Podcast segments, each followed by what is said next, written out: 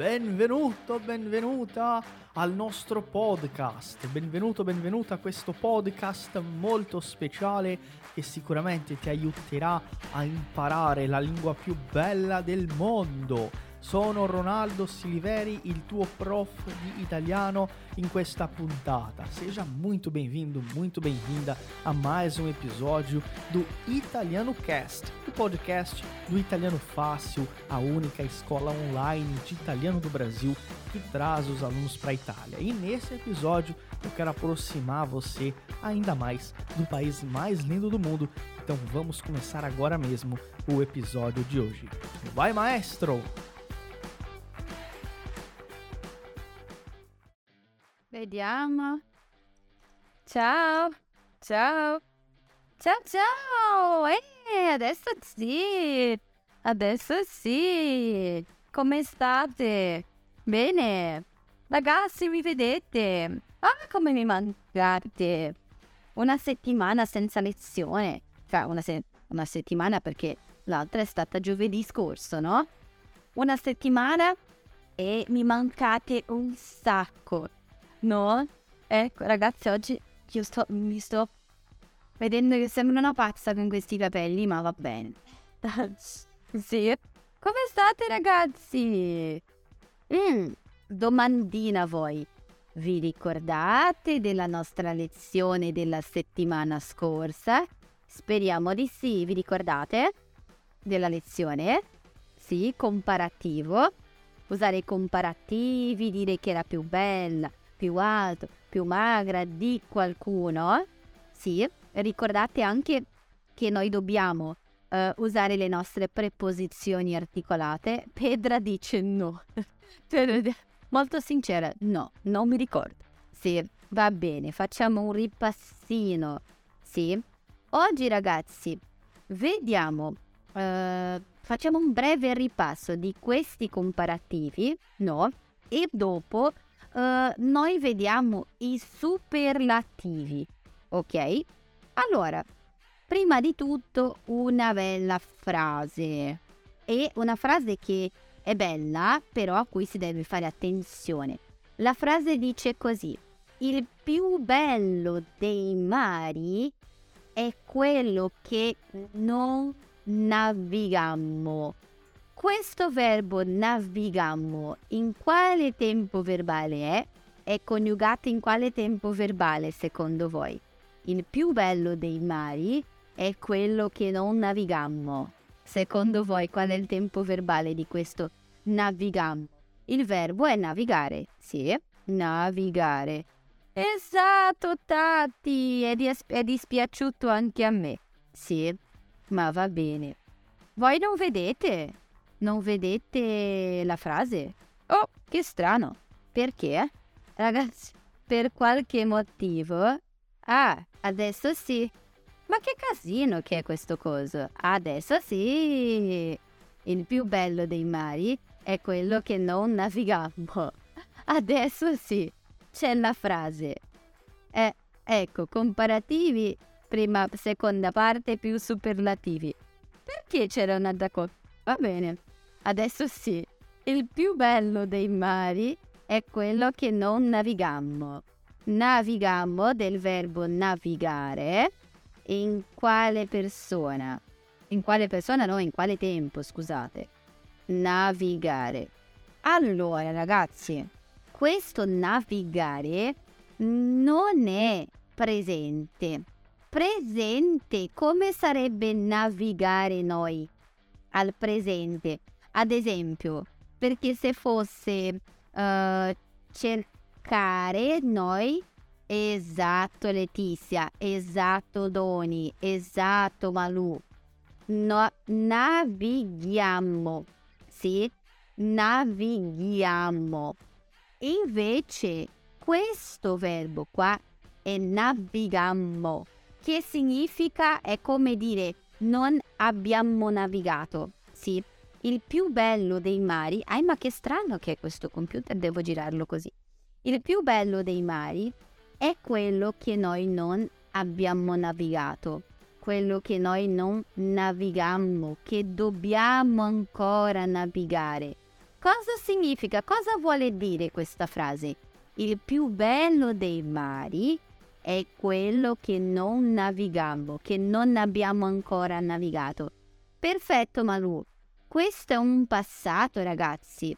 Passato remoto. Passato remoto. Ok? Oggi il mio computer ci mette 5 ore, 5 ore per scrivere. Mi dispiace per voi. Sì, è un passato remoto. Navigammo. Ecco. Allora, cosa vuole dire questa frase? Il più bello... Ah, ma che cazzo! Il più bello dei mari è quello che non navigammo, che non abbiamo navigato. Ecco, di tutti i mari che ci sono, che esistono, è, eh, il più bello è quello che non abbiamo mai navigato. Sì? Ma che, qual è il senso? Perché questa è una metafora. Sì, è una frase metaforica, un po' filosofica. Qual è il senso di questa frase? Perché io non, non ho mai navigato nessun mare, no? Io, Luisa, particolarmente, non ho mai navigato un mare. Sì. Per voi che cosa significa secondo voi? Quello sconosciuto. Ok, il mare che non abbiamo mai navigato è il mare sconosciuto, giusto? Che non conosciamo. Ok, va bene. Ma che cosa? Qual è il senso della frase? Sconosciuto? Quando diciamo il più bello dei mari è quello che noi non abbiamo, che non abbiamo mai navigato. Sta parlando di navigare veramente? Norma dice pianifichiamo la nostra vita, ma gli incidenti la controllano. Uh, un po' sono d'accordo, sì. Ma qua parla di bellezza, il più bel mare, il più bello dei mari. Sì? Ecco, dice Malù, la cosa che non conosciamo ancora per noi è più apprezzata di quelle che conosciamo. È vero, noi diciamo, ah che bello, un giorno io avrò, tararà, sì. Uh, e quello che noi abbiamo, abbiamo avuto, sembra meno bello di quello che un giorno possiamo avere. Sì? Ecco, che ci sono cose belle che non sappiamo, non conosciamo ancora, è vero, dice Maria Monica, sì, che stanno per venire, sì. Quando diciamo che qualcosa, ops, sta per venire, diciamo che è una cosa imminente. Imminente. Ci sono, sì, cose imminenti che stanno per accadere nella nostra vita, stanno per uh, succedere, per capitare, per venire e noi uh, non conosciamo ancora, no? Penso che è quello che ci porta ad una bella sorpresa. Esatto, sorpresa, scusa. Sì, sì, noi diciamo, ah, qualcosa sta per accadere in futuro, no? È una cosa bella. Uh, anche quello che desideriamo conoscere, esatto. Sì.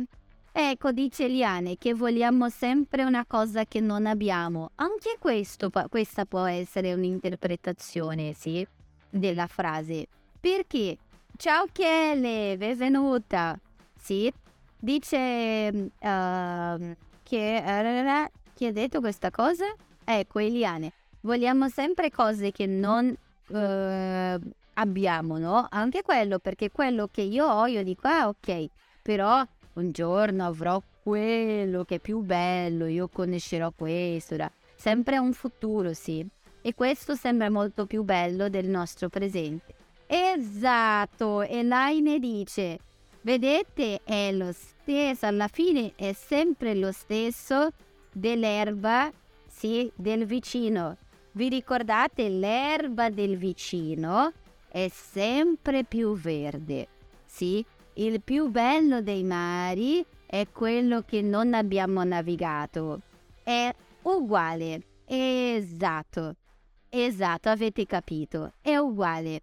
Sì, è, è uguale. Nel senso di dire sempre più bello, sì, quel mare che non abbiamo navigato. Il nostro sembra quello, oh, pieno di onde, uh, non so che cosa, tsunami, tempeste. Eh, invece sembra che il mare che non abbiamo navigato, quello dell'altro, l'altro ah, è stato un mare degli Hawaii, sì, una cosa molto, sempre molto tranquilla, molto più bella, sì, sempre quella cosa, è lo stesso, bravi, bravi.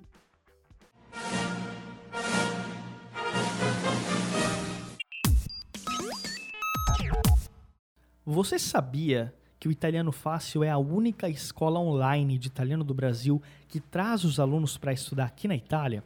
Esse reconhecimento não tem preço, e os nossos alunos, quando realizam os programas de imersão na cidade de Firenze, eles percebem a verdadeira importância de estudar numa escola reconhecida, uma escola que tem uma bagagem e que faz um trabalho muito sério.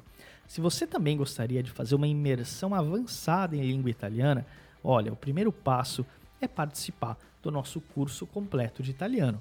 Se você quer saber mais sobre a nossa formação, se você quer saber mais sobre o nosso trabalho, se tornar um aluno do Italiano Fácil e ter a oportunidade de fazer uma imersão aqui na Itália, não perde tempo e entra agora aí, ó, italianofácil.com. Vou repetir, italianofácil.com.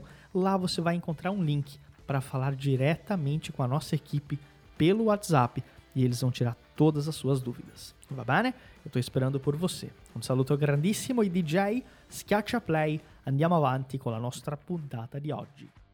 Allora, però vedete che quando abbiamo parlato, sì, l'erba del vicino è sempre più verde, sì, è sempre più verde. Può essere della nostra o di tutte. Qua noi diciamo il più bello dei mari. Questo ragazzi, vedete che in questo caso noi stiamo facendo superlativo, non è un comparativo. Io non sto dicendo il mare di quello è più bello di questo mare, quel mare è più bello di quel, questo mare. Io sto dicendo il più bello dei mari, di tutti i mari. Vedete, superlativo non è una comparazione, ha un che di comparazione, ma una comparazione con tutto un gruppo di cose. È la più bella ragazza. Quando dico che è la più bella ragazza, è la più bella ragazza di tutte le ragazze esistenti. Sì? Ah, quel, quell'uomo è il più bello, sì, che ci sia, che esista. È il più bello uomo di tutti gli uomini. Sì, non è una comparazione. Non sto dicendo quell'uomo è più bello di quell'altro uomo. Sì, io sto facendo un superlativo. Sì, Ecco, tu sei la più... Ah, che bello, grazie. Beh, ma lui dice siamo abituati a, a, dar valore, a valor, valorizzare, sì, a quello che ancora non abbiamo. Esatto. Esatto, Elaine, stavo parlando di te. Come hai indovinato? Esatto, bellissima ragazza, la più bella di tutte, sì. Insieme a ovviamente altre che abbiamo qua, sì. Le più belle ragazze che ci sono sono le studentesse e le insegnanti di italiano facile. Sicuramente, sì. Noi siamo le più belle ragazze del mondo. Superlativo, sì? Ecco. Allora ragazzi, noi abbiamo visto nella lezione scorsa questo tipo di comparazione, no? Ah, ciao Cleide! questo tipo di comparazione, una comparazione tra due nomi e pronomi riguardo a un aggettivo, sì, un aggettivo, una cosa specifica. Esempio, fredda, sì, riguardo alla temperatura. Noi diciamo Firenze è più fredda tanana Roma. Come io completo questa frase? Come posso completare questa frase? Quando faccio un, un paragone, una comparazione tra Roma e Firenze nella temperatura, vi ricordate? Abbiamo fatto questo insieme. Sì? Ecco, abbiamo fatto questo. Allora, perfetto, Firenze è più fredda di qua. Attenzione, io sto facendo un paragone, no? questo è un paragone tra due cose diverse riguardo a un aspetto. Un aspetto, due cose, due persone, due luoghi. Ok ragazzi, un aspetto, due posti, luoghi, persone. Ok? Lui studia più di te, più di maggioranza. Si dice maggioranza che è più. Quando non è più, quando è minoranza, noi diciamo Bologna è grande di Roma. Come completo questa seconda invece di minoranza? Minoranza che di meno. Sì, allora, allora Bologna è grande di Roma. Perfetto. Meno grande di Roma. E invece se voglio usare questa, questa stessa informazione riguardo a, uh, alla grandezza di Roma, sì, ma usare piccola. Bologna è più o è meno piccola di Roma? È più piccola o meno piccola di Roma? Bologna è più piccola o meno piccola? Esatto, Bologna è meno grande di Roma, allora Roma è più grande e Bologna è meno grande. Sì, meno grande, più piccola. Giusto, perfetto, bravi. Però questo più piccola è di maggioranza, meno grande di minoranza. Invece un comparativo di uguaglianza che è uguale. Una città è bella e l'altra città è ugualmente bella. Allora dico Fere- Venezia è bella o tanto bella, tararà Roma. Ecco, qua posso usare quanto o come. Sì, Venezia è tanto bella quanto Roma. Giusto, perfetto. Questo è il comparativo che noi abbiamo visto nell'altra lezione, nella, compara- nella lezione scorsa. Facciamo qualche frase velocemente. Ah, c'è Ronaldo o Diane o qualcuno del supporto. Ciao. Sì? Così bella come? Uh, è uguale Malu, se diciamo Venezia è così bella come Roma. Sì? Uguale. Sarebbe uguale. Sì, così bella come lei. Sì, tu sei così bella come lei. Nel senso, voi due siete bellissime, siete belle ugualmente. Sì, Ragazzi, se voglio fare, facciamo velocemente che questo è solo il ripasso. Vi ricordate, no? Che abbiamo ad esempio, se noi non usiamo nome, se noi non usiamo nome, usiamo oggetti, sì? Ad esempio, la mia macchina è più costosa, quale di articolato devo usare? La mia macchina è più costosa tararà, sua macchina. La mia macchina è più costosa, tanana, sua macchina. Come sarebbe? Carlos, mi dispiace, mi dispiace, buona guarigione, buona guarigione. Mi dispiace, spero che vada tutto bene. Perfetto, la mia macchina è più costosa V più la che è della sua macchina. Giusto, ragazzi, cambio subito il colore. Aspettate che il mio computer solo oggi è un po' lento questo P. Infatti non è il computer, è il PDF. Sì, della sua macchina. Ecco, invece il mio ragazzo è più bello tararà, suo ragazzo. Il mio ragazzo è più bello tararà, suo ragazzo. Come sarebbe? Il mio ragazzo è più bello mm, suo ragazzo. Ecco, giusto, giusto. È più bello di il suo ragazzo. Il ragazzo di lei del suo, perché diciamo il suo ragazzo, sì? Il mio, brava Malù, il mio ragazzo è più bello del suo ragazzo. Va bene? Ragazzi, se per caso rispondete in modo sbagliato, non c'è problema, non, non dovete necessariamente uh, cancellare la, il messaggio. Non è un problema, se volete cancellare non è un problema.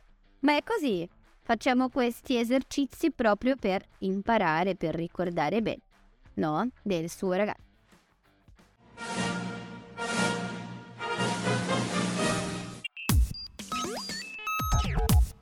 Você já conhece a loja oficial do Italiano Fácil?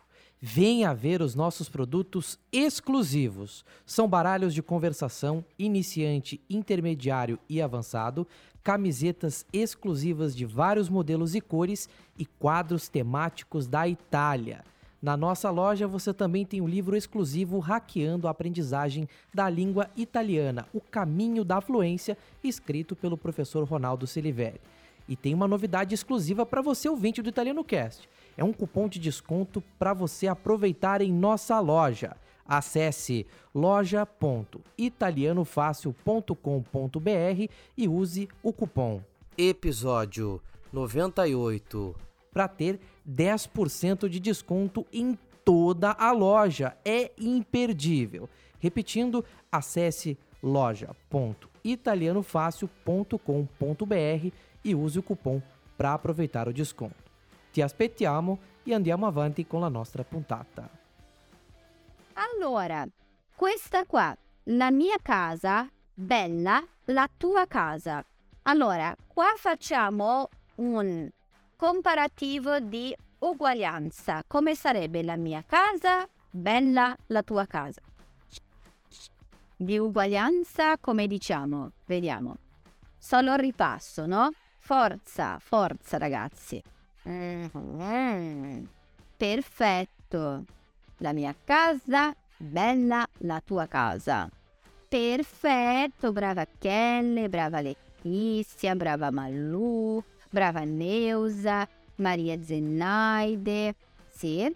Importante Tatti. Oh, così come, o tanto come, o tanto quanto. Sì tanto della non usiamo tanto, della usiamo con più e con meno, sì, maggioranza e minoranza. Giusto, la mia casa è bella quanto la tua, sì, è tanto bella quanto la tua, è così bella come la tua, sì, così. Potete usare tante cose. Possiamo anche dire è bella quanto la tua, senza questo tanto, non è obbligatorio. Ok? Va bene? Sì. Esatto. Sì. Invece, questo qua, San Paolo, inquinata, Rio di Janeiro. Sì, San Paolo, inquinata, Rio de Janeiro, comparativo di maggioranza è più la mia casa è bella quanto la tua casa, esatto. San Paolo inquinata, Rio de Janeiro più anche Clay ha avuto Covid. Wow ragazzi. Inquinata è um, viene dal verbo inquinare, sì, è il contrario di pulita, ma non nel senso, attenzione, non nel senso di trovare spazzatura per terra. Noi abbiamo due, due contrari di pulita. Um, può essere sporca. Sporca è quando c'è spazzatura per terra, uh, c'è una puzza di, uh, di qualcosa, tu trovi cibo per terra. Questa è sporca. Inquinata è più una cosa dell'aria, dell'acqua, dei fiumi, sì? Inquinamento è la nostra poluição. Inquinamento, sì? Possiamo dire che le industrie, sì? Le fabbriche inquinano l'aria, inquinare. Le macchine inquinano l'aria, sì? Questo è un verbo importante per l'ambiente, inquinare. Sì. E diciamo che San Paolo, bravi, scrivo velocemente, San Paolo è più inquinata di Rio de Janeiro. Sì, perché solo di? perché ehm, è un nome, sì. Con, con un nome di persona o di posto noi non usiamo articolo, sì, non usiamo articolo. Questo è un, è un, è un aggettivo importante, ragazzi, inquinata, sì, inquinata, che non è, possiamo, cioè pulita, tutto pulito, aria, il pavimento, per terra, tutto pulito. Sporca è che ha spazzatura, immondizie per terra. Inquinata è una cosa più dell'aria, dell'ambiente, della natura, dell'acqua inquinata. Sì. Ho imparato con te e mai dimenticherò. Prima no, di nome non usiamo articolo. Esatto. Ragazzi, il mio computer è più pigro di, che ne so, Pisolo, quello uno dei sette nani. Sì, vedete che lui sta ancora scrivendo. Io ho già scritto 5 minuti fa. Lui sta ancora scrivendo. Sì, va bene. Eh, vai. E, e, e scrive le cose in modo sbagliato, no? E San Paolo è pia inquina. Madonna mia. Vai, perché no? Questa cosa. Oggi, oggi vedo che mi arrabbierò con questo computer. Vabbè, comunque state facendo bene, no? Anche se il mio computer non vuole lavorare, voi lavorate bene. Sì. Prego, Tati, prego. Importante. Allora, esatto, il mio computer vuole riposare e io no. Io voglio lavorare. A me non frega se lui vuole riposare. Ecco, scrive, aspettiamo. Vabbè, ragazzi, io, io faccio così. A partire da, da, adesso io faccio un coppia incolla, sì, dai vostri commenti. È solo incollo qua. Qua, gli esercizi di comparativo comparativo di minoranza difficili, gli esercizi di congiuntivo. Gli esercizi di comparativo è o sono minoranza difficili, gli esercizi di congiuntivo più o meno di minoranza. Ditemi voi. E qua vedete, esercizi non è un nome. Allora usiamo l'articolo. E più o meno tanana di tanana esercizi di congiuntivo. Sì, facciamo la D articolata. Ah, questo è difficile, vediamo chi, chi la sa. Eh, alla fine di questa lezione, chi risponde tutto bene vince un audio di Luisa.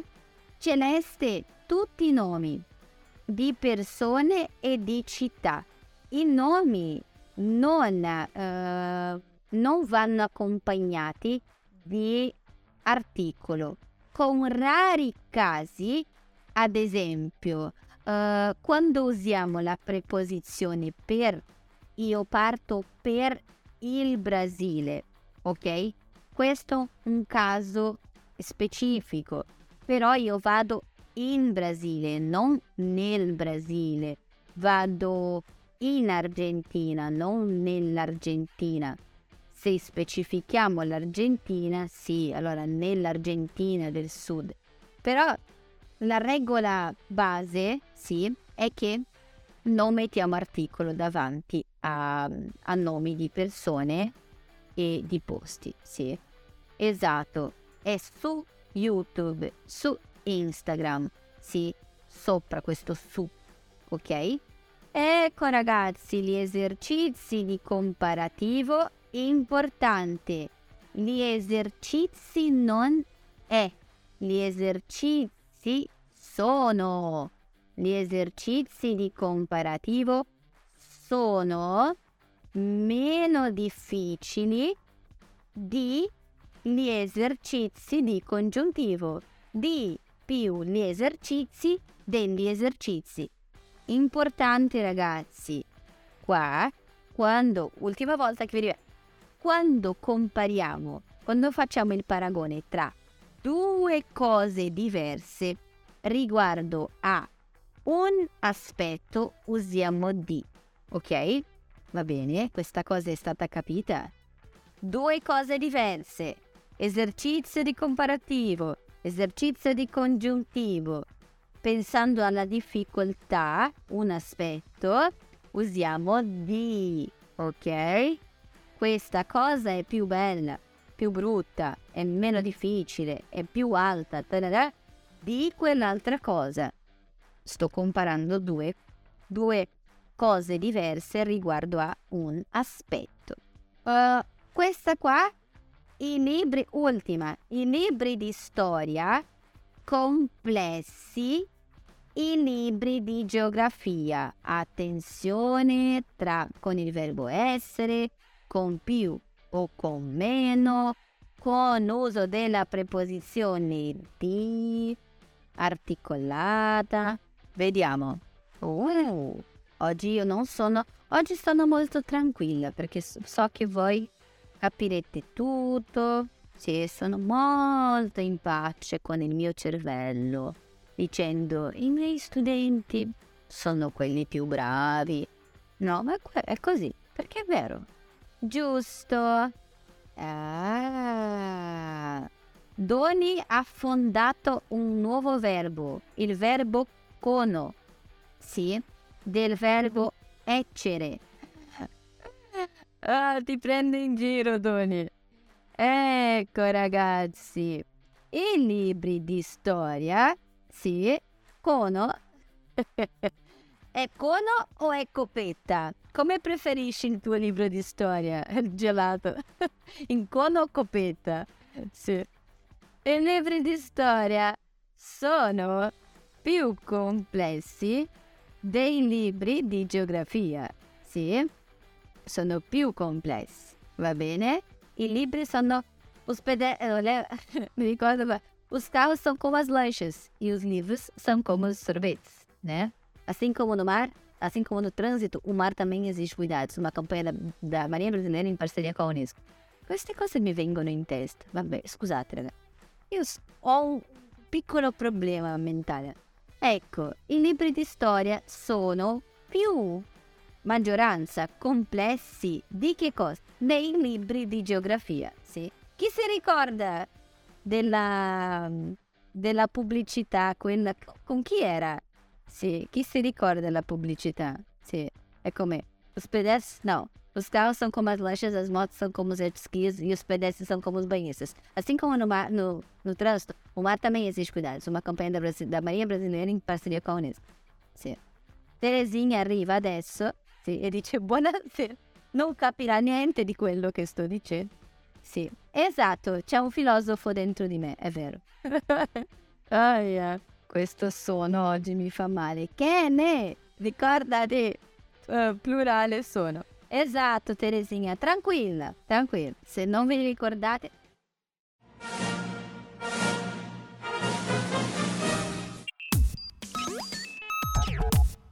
Ti piace la nostra puntata di oggi? Você está gostando do nosso episódio de hoje? Eu vim aqui para dar uma informação muito importante, uma dica para você. Enquanto você escuta o nosso podcast, quando você vê uma palavra, quando você vê uma frase nova, é importante que você repita em voz alta para praticar a pronúncia, para melhorar a sua velocidade e, claro, para se acostumar aos sons da língua, principalmente palavras e expressões que você ainda não conhece ou não sabe pronunciar muito bem. Então, ao longo do nosso episódio, não foque somente em escutar, mas também em verbalizar as expressões que você vai conhecendo durante a nossa aula. D'accordo? Andiamo avanti. Allora, questo era il comparativo che noi abbiamo visto prima, sì?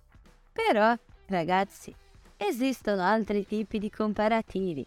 Ta-da! Sì? Giusto. Non c'è problema, Teresinha, stiamo solo facendo il ripa. Adesso comincia. Sì, adesso che sono loro. Agora che sono io. Allora, il cervello della professoressa Luisa è più veloce del mio cervello. Il mio cervello è più veloce di me. Sì, ma bravissima con l'uso del comparativo. Sì, giusto. Adesso viene fuori, sì. Uh, una mole sì, una mole è una grande quantità. Ah, che parolaccia bella! Una mole è una grande quantità. Sì. Adesso viene fuori una mole di interviste. Sì. Uh, no, perché quando? Era grande, ho scritto quando. Uh, una mole di interviste a una rivista che si chiama Donna Moderna, che è una vera rivista italiana per le donne moderne, come dice il nome. Sì. La rivista Donna Moderna, passato prossimo, ha intervistato in passato alcune persone e lì ha chiesto, ha chiesto a queste persone la loro opinione sull'altra metà del paese. Una mole è una grande quantità. Sull'altra metà del paese. A quelli che sono del nord, la rivista ha domandato cosa pensate del sud? Sì. E quelli che sono del sud, la rivista ha domandato cosa pensate del nord? Sì. Vediamo cosa hanno risposto loro. Vediamo. Donna moderna sono io. Perfetto, Teresina. Allora sei nel posto giusto. Allora, questo massimo, attenzione, se dovete fare appunti, prendere appunti per ricordare perché dopo ci sono esercizi, no? Ecco, ma che coraggio, diceva lui. Massimo di Venezia, sì, questo è Massimo della città di Venezia, non è il cognome, sì. Non è Leonardo da Vinci Massimo di Venezia, no. Allora, Massimo di Venezia ha detto Amo tutto il sud. Sono pazzo di Agrigento, sono pazzo e mi piace molto, sì, molto, da impazzire.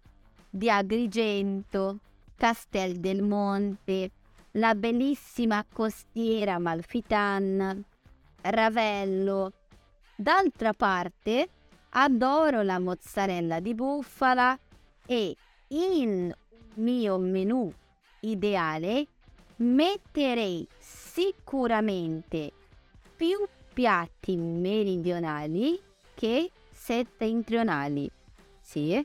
Ah, Cleide, allora ti mando, mando a voi una rivista italiana, Donna Moderna. Sì.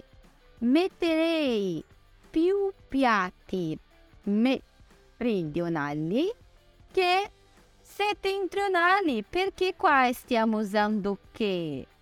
È quello che vediamo. Allora, avete capito cosa dice Massimo? Secondo voi piace il sud, piace a Massimo o no? Piace il sud, piace a Massimo? Sì. E Massimo preferisce la culinaria, il cibo, sì, la cucina. Massimo preferisce la cucina del nord o la cucina del sud? Preferisce quale cucina? La cucina del nord o del sud? Del sud, meridionali. Ecco, meridionale è del sud. Sì? Sapete? Io ho imparato questa cosa con un professore a scuola che era più pazzo di me e lui ha insegnato, sì, questo uh, meridionali e settentrionali, sì, uh, con una canzone che era in portoghese. Norte boreal, o settentrional, sul oriente o astral, oeste, não, oeste ocidente ou poente, leste oriente ou nascente. Se você não aprendeu a se orientar, as pessoas vão te gozar. Ha, ha, ha, ha. Lo adoro. Ricordo Ho imparato questa cosa nel quinto anno dell'elementare. Sì, quinto anno! E mi ricordo oggi, io avevo, che ne so, due anni. Sì, ecco. E, ehm, allora, è così, vedete? Bello. Sì, più pazzo di me, ragazzi. È vero. Allora, questo è Massimo. E Elaine fa un'ottima osservazione. Perché usiamo questo che? Perché noi stiamo analizzando un sostantivo che è piatti a partire da due aspetti. Io sto dicendo più questo che quello, sì, però riguardo a una cosa. Non sto dicendo, uh, che ne so, questo piatto è più meridionale che l'altro piatto. Io sto dicendo questo piatto il mio piatto è più settentrionale che è più meridionale che settentrionale. Una cosa analizzata du- a partire da due aspetti diversi. Ok? Che bella voce. Oh, mag- magari. Vabbè, è un paragone, sì. Questo è un altro tipo di comparativo. Poi, vediamo cosa dice Valeria, sì? Poi voi mi dite, quale persona è più come voi? Massimo? Valeria dice, io sono nata a Torino. Mia madre è di origini calabresi, di Crotone. Mio padre è piemontese. Questo è sbagliato. È piemontese di Biella. Ops. Ma i suoi genitori, ovvero, cioè in realtà i miei nonni paterni, erano siciliani di Catania, cioè lei è torinese, ma tutta la famiglia è di Biella, Piemonte, di Catania, di Calabria, sì? E dice, ho parenti sparsi, sì? Sparsi, ok? È come quella, quel detto in, Brasi- in Brasile, eh, la patatina quando nasce si sparge per terra, sì? Si spaglia per lo chão. Sparsa, spagliados, sì? Spargere. Lungo tutta la penisola, da Firenze a Bari, da Roma a Trieste, da Napoli a Bergamo, Firenze in Toscana, centro quasi nord, Bari, Tacco dello Stivale, Puglia, sud, sud, sud, sud, vicino alla Grecia, Roma, centro, Trieste, nord, nord, nord, Napoli, qua, sud, Bergamo, là, nord, vicino a Milano. Allora, parenti ovunque. Ovunque significa in tutti i posti. E lei dice, quindi mi sento più italiana che torinese. Qua non so perché c'è scritto PID, ma non è PID, è più, ok? Mi sento più italiana che torinese, ok? E il mio computer oggi non è molto contento. In tutti i... manca solo la, una parola. Sì, esatto. Per, no, per dire che lei non si sente tanto di un posto, sì? Lei si sente come nata in tutta l'Italia, sì? Perché di solito io dico, ah, io sono gauscia, io sono mineira, io sono che ne so. Qua dicono, io sono milanese, sono torinese. E lei dice, io mi sento più italiana che torinese, no? Esatto, Tati dice, lei non considera i torinesi italiani. Sì.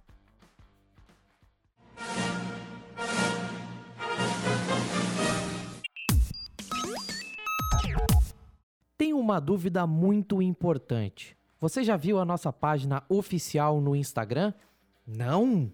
Então corre no Italiano Fácil, arroba Italiano Fácil, para acompanhar as nossas publicações. São conteúdos com muitas informações e curiosidades sobre a vida na Itália. Além disso, você tem muita prática de italiano com o nosso material exclusivo. Você aprende muito da Itália sem sair de casa e somente abrindo o seu celular. Acesse no Instagram, arroba Italiano Fácil e nos siga. Conto com você para curtir e compartilhar momentos e curiosidades italianas por lá. Va bene? Vamos dar sequência ao nosso episódio de hoje. Esatto.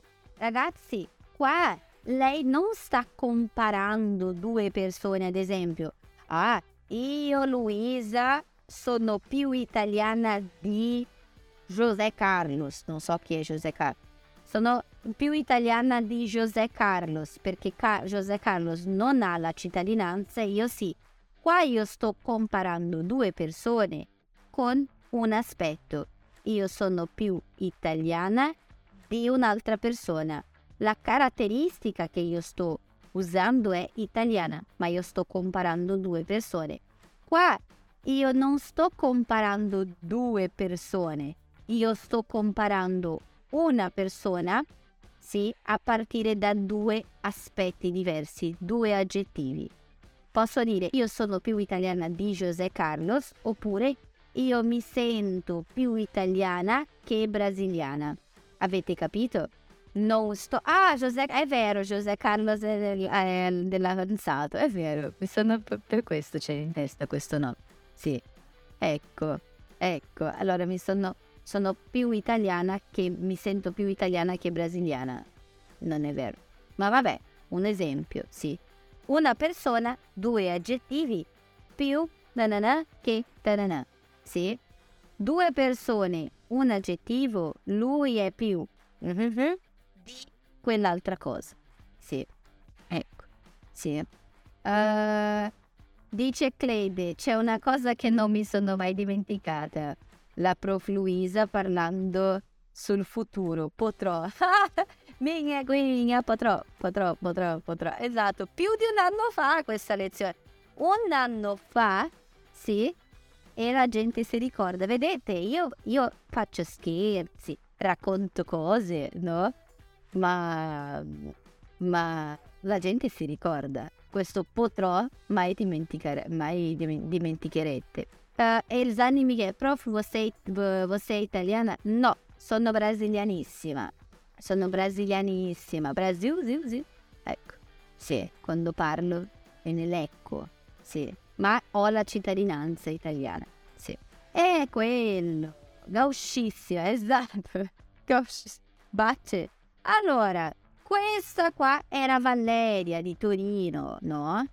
Invece c'è la nostra Lucia del sud di Reggio Calabria. Cosa dice Lucia? Attenzione. Sono una calabrese che adora Bologna. Ci vado spesso, vado spesso a Bologna, questo ci vuole dire a Bologna, sì, e ho anche molti amici. Certo, Bologna non ha il mare, che è una parte di me, ma i bolognesi, quelli che sono di Bologna, bolognese, per questo diciamo lasagna alla bolognese, fatta a Bologna, no? Eh, che è una parte di me, ma i bolognesi hanno un grande spirito civico. Ah, che bello! Ehm, un atteggiamento, un modo di eh, comportarsi, sì. Hanno un atteggiamento di fiducia negli altri, sì, e soprattutto un forte senso di che cos'è responsabilità? Un forte senso di responsabilità, ok? Che ammiro molto. Io sono più emotiva e sentimentale e spesso, cioè con grande frequenza, seguo più il cuore che la ragione. Ok? Ecco. No, io sono un po' francese, vero Marce? Se, ma, Marta, sei da, sono, da, sono d'accordo. Sì. Fraternità. allora, giusto. Responsabilità francese. No, ma è, è, la cosa è, il tecla, è la tastiera, il teclado del computer, non io. Sì, questo computer è nuovo, io non so usare, se devo essere sincera. Sì. Sono più emotiva e sentimentale e più spesso seguo più il cuore che la ragione. Sì, ecco. No, non sono italiana, ragazzi.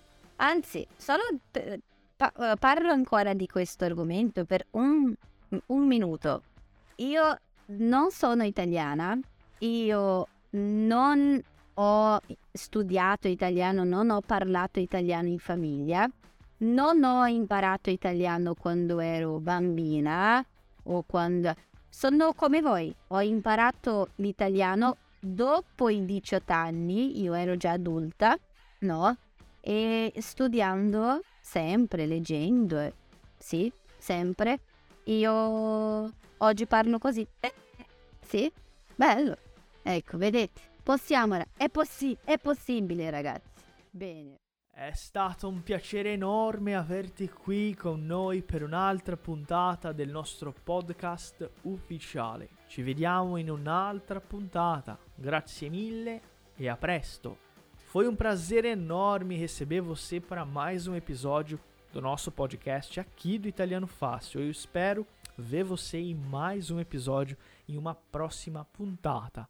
Muito obrigado, grazie mille e até a próxima.